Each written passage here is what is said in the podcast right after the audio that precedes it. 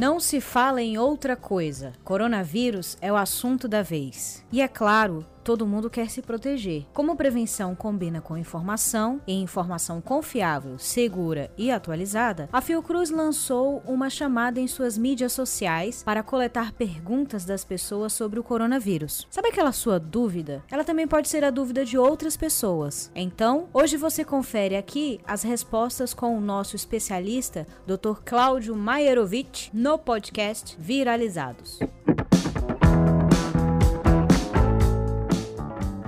13 de março de 2020, o aumento no número de casos de coronavírus e a disseminação global resultam na decisão da OMS declarar pandemia do novo coronavírus. O que muda a partir da declaração de pandemia? Pandemia é uma situação em que há uma doença acontecendo de uma maneira inesperada, é uma epidemia, portanto, que se espalha por vários continentes do mundo. Então não é, deixa de ser uma coisa localizada para ser uma preocupação mundial num momento específico em que há um grande aumento do número de casos.